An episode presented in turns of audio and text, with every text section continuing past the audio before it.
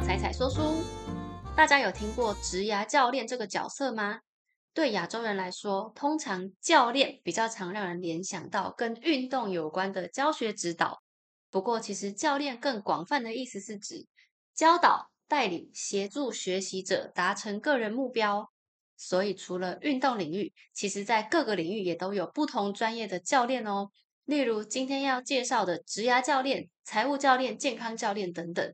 职涯教练就是在我们漫长的职涯旅途中，面对很多未知、偶尔感到迷失、需要指导的时候，能够站在第三者的角度给予专业指导的角色。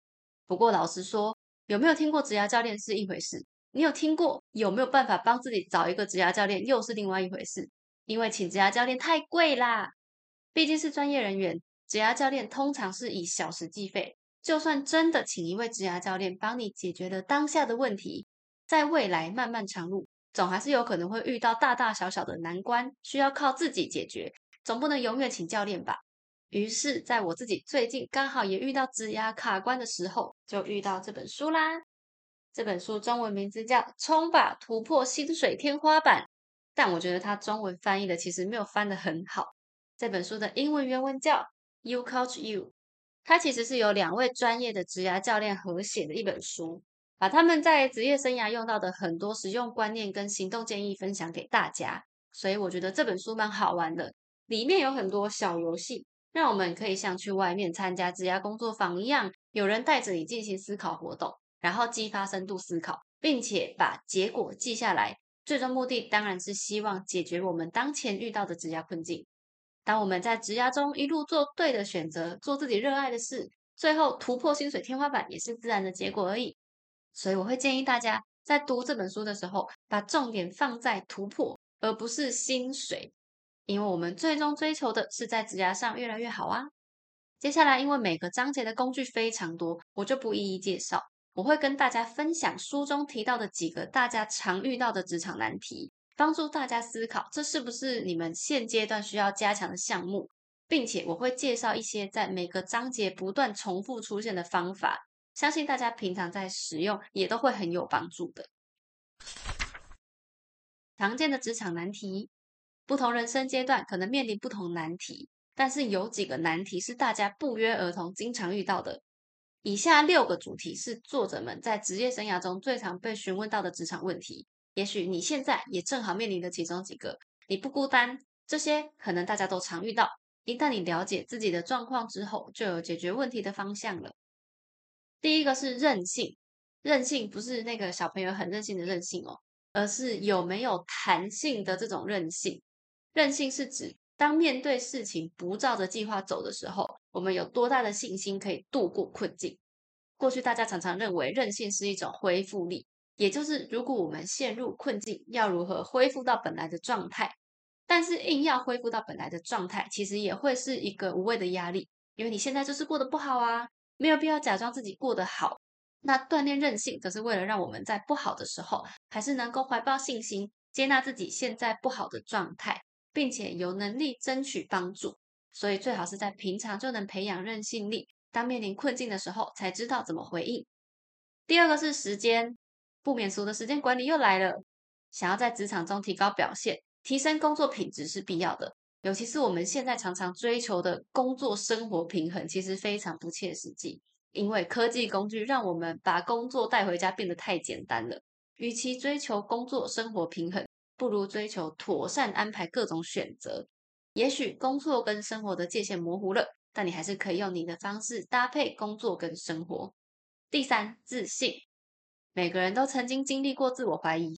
即便在表现很好的情况下，你也可能面临冒牌者症候群，也就是内心深处觉得自己没有这么好，然后害怕被别人看穿。而在职场表现不够好，或是面对低潮的时候，就不用说啦，那就更容易产生负面情绪，失去信心。其实换个角度想，自我怀疑是对我们来说一个很重要的资讯，因为它会让我们知道我们恐惧的东西是什么，代表那可能是我们的弱点。那当我们正式面对自己的弱点，比如说，去提升对应的能力，或是去克服它，反而就可以趁机培养信心。而自我信念增强之后，未来就算再面对到一样的阻碍，你也知道这只是一时的难关，将来能够更快的复原。第四个关系，良好的职场关系其实就是你的人脉。我们不用觉得把朋友当成人脉的自己是很现实的人，在职场中多少本来就会需要依赖别人的资源、资讯跟支持。如果可以跟同事和睦相处，工作环境也会更健康。在建立关系的时候，记住三个原则：差异、距离跟奉献。差异是指我们除了跟自己相似的人来往之外，也要记得跟更多元的人、不同生活圈的人建立关系，广纳不同意见。距离则是在跟你来往的对象中，除了努力维护最熟悉的这些人、常见面的朋友之外，其实平常有一些没什么机会碰面的人，也能够提供新的观点跟资讯。这些人称为弱连接，我们千万不要忽略跟他们的关系。奉献则是在一段关系中当一个给予者。除了从朋友那里得到支持之外，你也是可以给予别人支持的人。在能力范围内，就大方的帮助别人吧，你们的关系会更健康。第五个是发展，辛苦的日常工作中，光是做完工作就没有时间了，怎么还有时间思考长期发展呢？但是很矛盾的是，大家都期望主管或公司可以看到你的付出，然后在升迁的时候又给我们发展的机会。那这样是不是其实反而把职涯发展的掌控权交到别人手里？如果主管一旦忘了提拔你，或是黑抗不够没有提拔你，你就会觉得挫败。所以，我们应该要掌握自己的职涯发展路线。你可以主动争取升迁，或是帮自己规划更多可能性，学新的技能，寻找跳槽机会，或是开创副业等等。但是要记住，这个发展不应该来自社群同才的压力，看到其他人怎么做，就觉得自己也应该要这么做。而是应该要寻找你自己的动机，对你有意义的目标，然后充分考虑现实面的优缺点之后再行动。第六，使命。人生有很多领域都可以找到使命，像是一段关系、家庭、兴趣、信仰跟工作。但是因为人生的意义很大一部分就是来自工作，所以如果可以在工作中找到使命，对于提升幸福感将大大有帮助。很多人对使命的定义就是做自己热爱的事。但事情并不是这样子直线相关，因为很多带给我们使命的事情，在一开始是痛苦的，所以使命它应该是一个方向，就像是北极星一样指引着我们，但它不是最终的目的。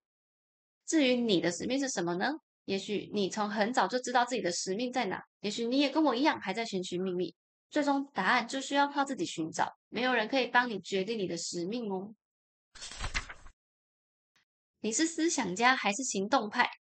试想，假设今天遇到一个突发事件，你的第一反应会是想要先厘清问题，为什么会发生这种事，还是什么都不想，想要赶快动身解决问题，劈头就问接下来要怎么做？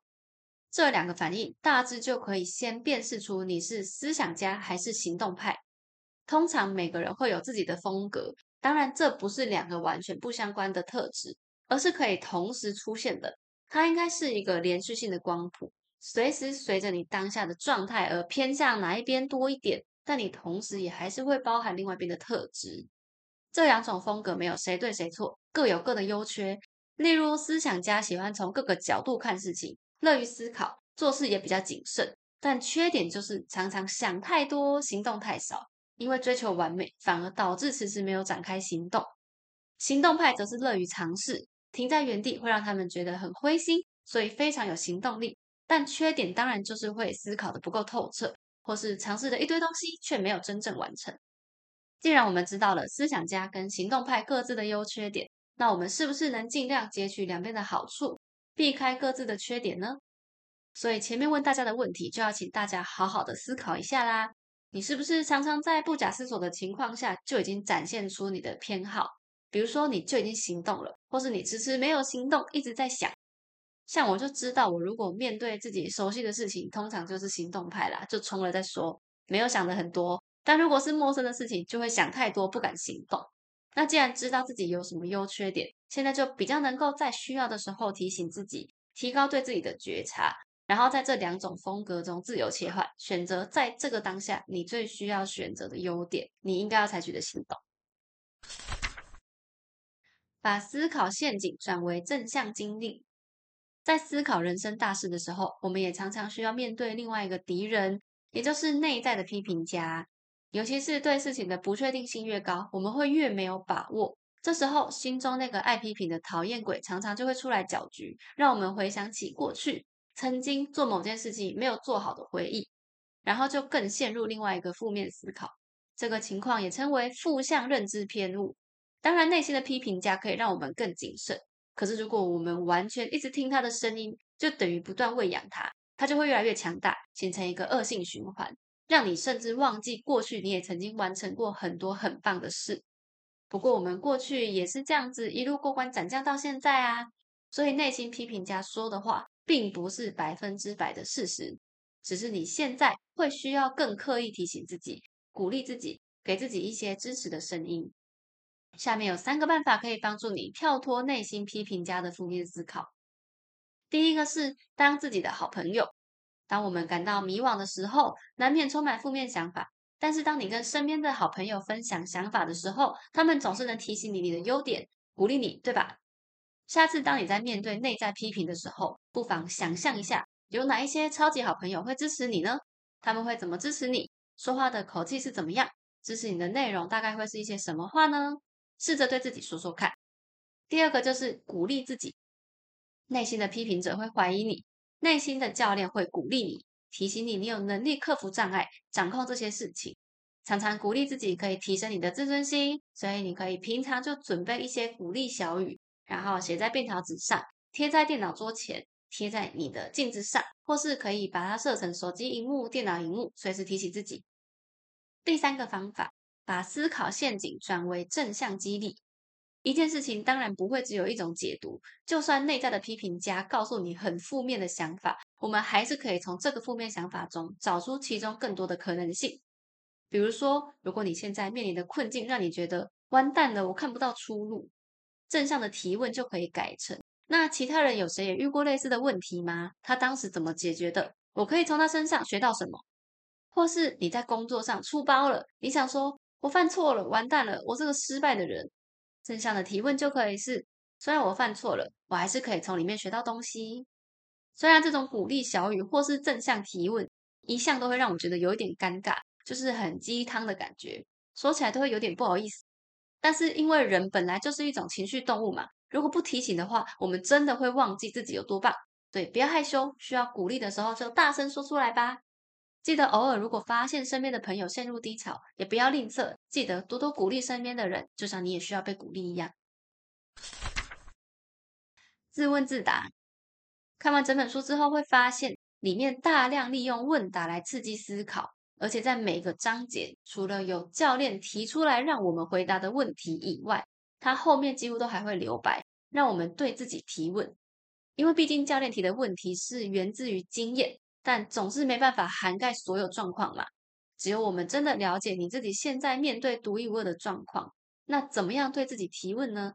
提问也是有技巧的，掌握三个原则就可以帮助我们问出好问题。第一个是开放题，一个好的提问要尽量保有思考空间，不要只是简短的是或否这种是非题，然后问完对话就结束了。开放型的问题会尽量指出人事实地物。比如说，你在面临同事间的摩擦的时候，与其问自己说他是不是讨厌我，你不如改问说我可以做些什么减少我跟他之间的摩擦。第二个原则，一次问一个问题，一次问太多问题，脑袋光是要记住问题就很忙了，根本就没有力气在思考答案了。就算你真的思考，可能也只会针对最后一个问题回答，前面都忘光了。所以，好的提问应该要是一次一个问题，然后不断往下挖掘。就像丰田汽车的五个为什么一样，这五个问题不是一口气问完，而是环环相扣，基于你的答案产生下一个问题，然后最后是要想出对应的行动，才是真的有意义的。第三个原则，问自己能够掌握的事，最后就是这个问题必须围绕着自己，并不是说要以自我为中心，所有人都要以我为中心的那种围绕着自己，而是要自己主动扛起责任的这种思考，你自己能做些什么。因为如果你面对的挑战跟其他人有关，然后你把问题题目把其他人牵扯进来，那就很容易把问题归咎给别人，都是因为他怎么样怎么样，都是因为环境怎么样怎么样，那你就什么都不用做啦。但是把焦点放在自己，不管遇到什么困难，只有你可以帮自己想出最好的解决办法。你可以在控制范围内解决问题，然后帮助自己提升自我觉察，就会有更多改变的动力跟决心。介绍完常见的职场困境跟几个我个人很喜欢的方法以后，大家有更了解职涯教练在做什么了吗？这本书的架构大概就像刚刚介绍着，围绕着提问，并且针对每一个章节会再有对应的说明、思考练习、行动建议、方法，跟最后都会有专家分享。所以，如果现阶段的你没有遇到真的很烦恼的事情，那真太恭喜你了。但你还是可以从里面挑出你最想要加强的领域，然后当自己的指压教练，陪自己练习一下里面的题目。一直以来，我都很羡慕身边那些知道自己要做什么，然后看起来很有自信的人。我却很不确定自己是不是真的要做我现在的事，我现在的工作，我现在的兴趣，我的生活，然后做一辈子。虽然我现在还是没有答案，但是因为我知道，最终还是得靠自己找出答案嘛。毕竟自己要为自己的人生负责啊。就算我今天真的请了职业教练，他也不可能直接告诉我答案，说你就是做这个就对了。你的兴趣就是这个，其实最终都还是得靠我自己，所以就想要向各位可能有人跟我一样是处在迷惘阶段的观众说，你并不孤单，你只是需要时间，记得给自己多一点耐心，提高觉察力，然后找到对自己来说最有意义的事情吧。